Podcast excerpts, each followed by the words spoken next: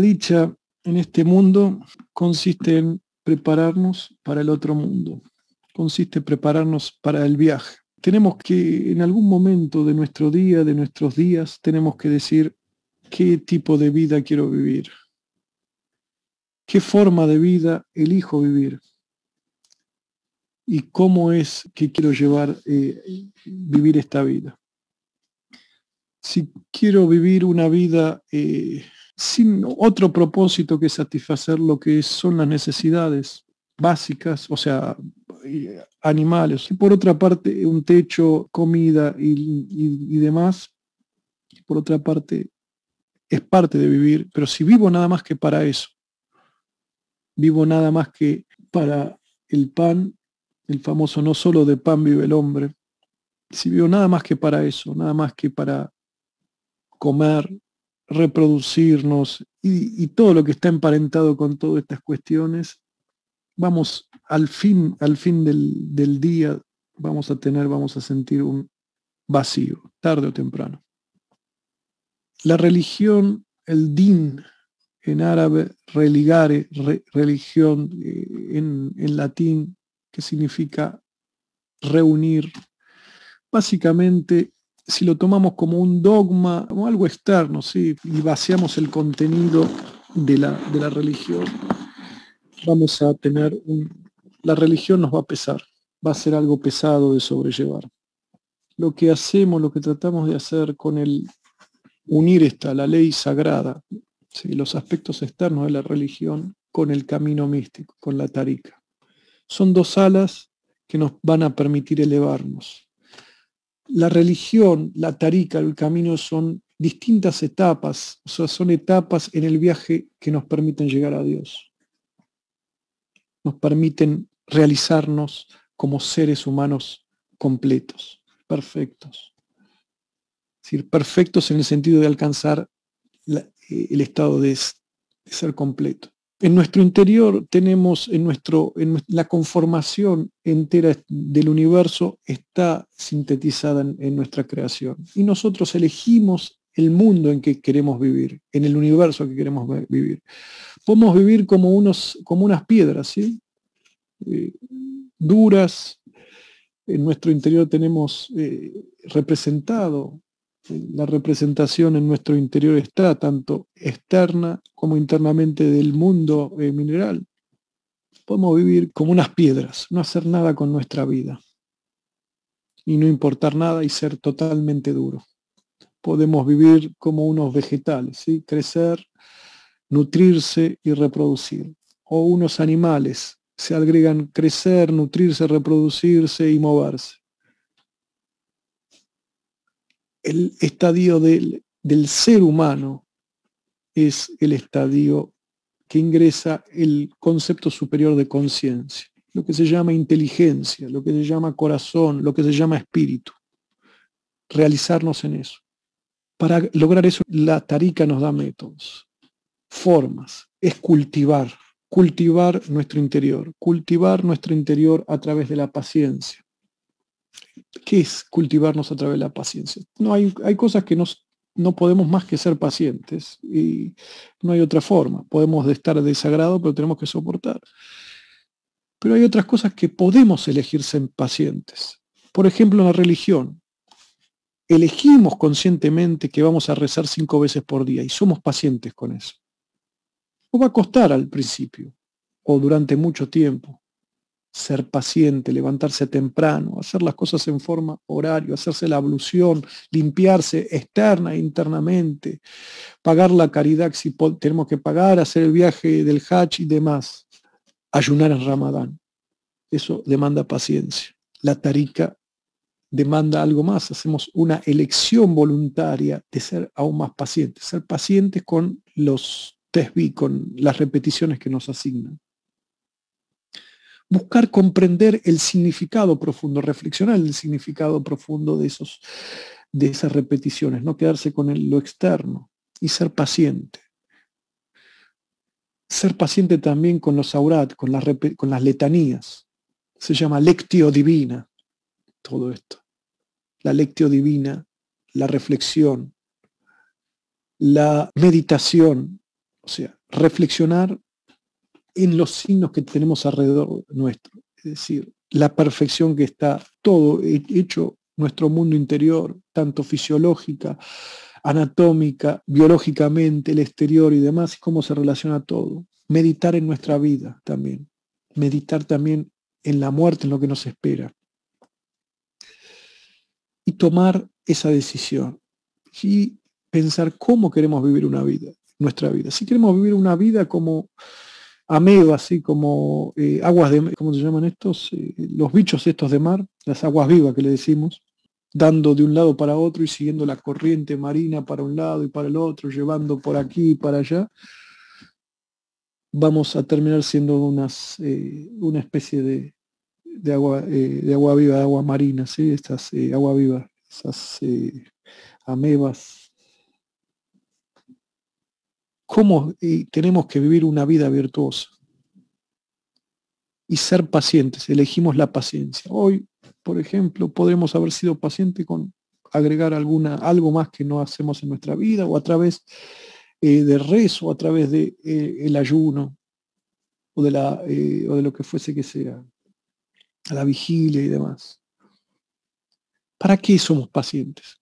Para fortalecer nuestro interior, para decir, estas horas las abnego por ti, mi Señor. Voy a tomar las riendas de mis animales interiores y les voy a decir que no pueden comer hasta el, desde el amanecer hasta el ocaso. Eso va a dar una fuerza, va, va, a acrecentar, va a iluminar, va a generar una mayor... No es de un día para otro, no es que ayuno y soy un santo. O puedo ayunar eh, muchos años o muchos eh, por, eh, por muchos años y no pasar nada. Eso no, si uno lo hace en forma sincera, para acercarnos a nuestro Señor, para dominar nuestras pasiones, dominar nuestras pasiones no porque tengo fuerza y quiero dominarlo, sino dominar nuestras pasiones para someternos mejor a nuestro Señor, para que nos ayude en nuestro, nuestro burro, en nuestro cuerpo, nos ayude y no, no sea una causa que nos aleje del camino, sino nos ayude en este camino, hacemos eso. Nos vamos fortaleciendo nuestro interior poco a poco. Vamos fortaleciendo nuestro interior poco a poco, minuto a minuto, día a día. Y si Dios quiere, el, el fruto del esfuerzo lo vamos a ver en un, en un tiempo largo, lo vamos a ver. Año a año, mes a mes, vamos a ir cambiando día a día si somos constantes, pacientes, perseverantes. Pero si hoy ayunamos, después mañana desaparecemos, no ayunamos, no rezamos, rezamos un ramadán y después nuestro, nuestra vida es un desastre, un día sí, un día no, hacemos cuando queremos, entonces esto no va a tener resultado. Ese, esa religar, esa, ese volver a Dios, no va, eh, no va a tener resultado porque hacemos un, un chiquito, un centímetro, hacemos un centímetro y volvemos 30 para atrás. Si no vivimos una vida virtuosa, si no vivimos una vida de acuerdo al bien supremo que nos transmite Allah en la eh, revelación sagrada. Nos dice cómo vivir, no tenemos que inventar nada. Nosotros no tenemos discusiones de cómo y qué comer y cómo dormir. O sea, no, no hay, no necesitamos que nadie nos legisle eso porque ya lo legisló Allah subhanahu wa ta'ala. No necesitamos que nos establezcan estos falsos paradigmas de qué está bien y qué está mal. Con estos nuevos tiranos que aparecen por, eh, que están constantemente apareciendo por todo el mundo y a lo largo de la historia. ¿sí? Siempre dicen, fíjense lo del pueblo de Lut, creía que mantener relaciones sexuales como animales entre personas del mismo sexo estaba bien en cualquier lugar y en cualquier momento. Fíjense, eh, la gente, los pueblos que vivían en base a los intereses y la usura, los desastres. Fíjense los pueblos que vivían en la arrogancia y eh, pensando que nada más eran los avances científicos, tecnológicos y las construcciones arquitectónicas. ¿Qué es lo que sucedió? Fíjense los, eh, los que creían que el bien supremo era una persona. ¿Y cómo terminar? Bueno, todos estos males se están juntando en, nuestro, en nuestros días, en todo el mundo. nosotros tenemos una guía que nos dice cómo tener que vivir. Cómo tener que vivir y cómo tener eh, en, causar nuestra vida. No dice, mira, esto está, es, es, lícito comerlo, esto no es lícito comerlo. Tenés que ir al baño de esta forma, hacer esto, hacete la ablución, no comas esto, no tengas una vida promiscua.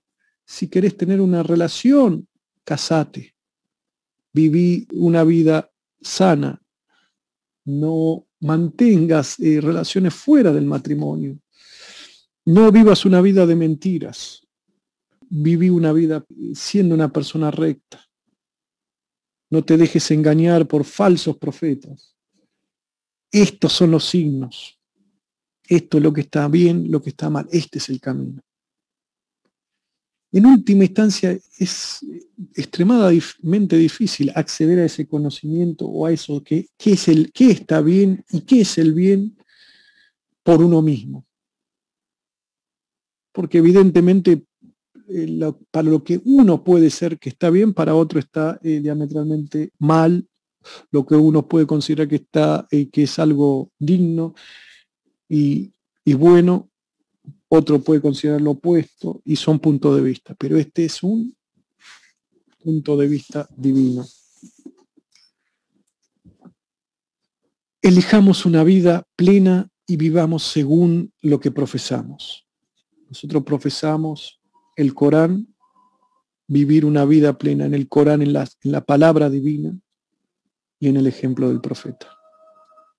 Conozcamos eso. No nos engañemos alejémonos de estas falsas, de, los deseos falsos de nuestro ego. No nos dejemos sucumbir y vivamos una vida virtuosa. Vivir una vida virtuosa es establecerlo, vivir en los principios que Dios nos mandó a cada uno, a todos desde el principio de la creación. El último es el profeta. No vivamos una vida desordenada. Nos va a llevar a la perdición alejémonos de todo lo que nos aleja de Dios. Y Allah que Allah nos conceda todos entendimiento, que acepte nuestros rezos, nuestros ayunos, que nos bendiga a todos estas bendiciones que están derramándose en este bendito y santo mes, eh, que se derramen sobre todos los presentes, los ausentes, nos llenen el corazón de luz y ese fuego del amor, ¿sí? que sale del pecho salga de cada uno de nosotros. Vivamos una vida plena, vivamos una vida en la santidad, que significa la santidad, en la pureza. No nos alejemos de la, eh, vivir en la impureza. No, eh, no perdamos esas esperanzas de vivir una vida dentro del camino espiritual, dentro del camino que trazó el profeta. Les dejo a todo mi amor, mi cariño Inshallah, y que Allah acepte el ayuno de todos y cada uno de nosotros. Salam alaikum wa rahmatullahi wa.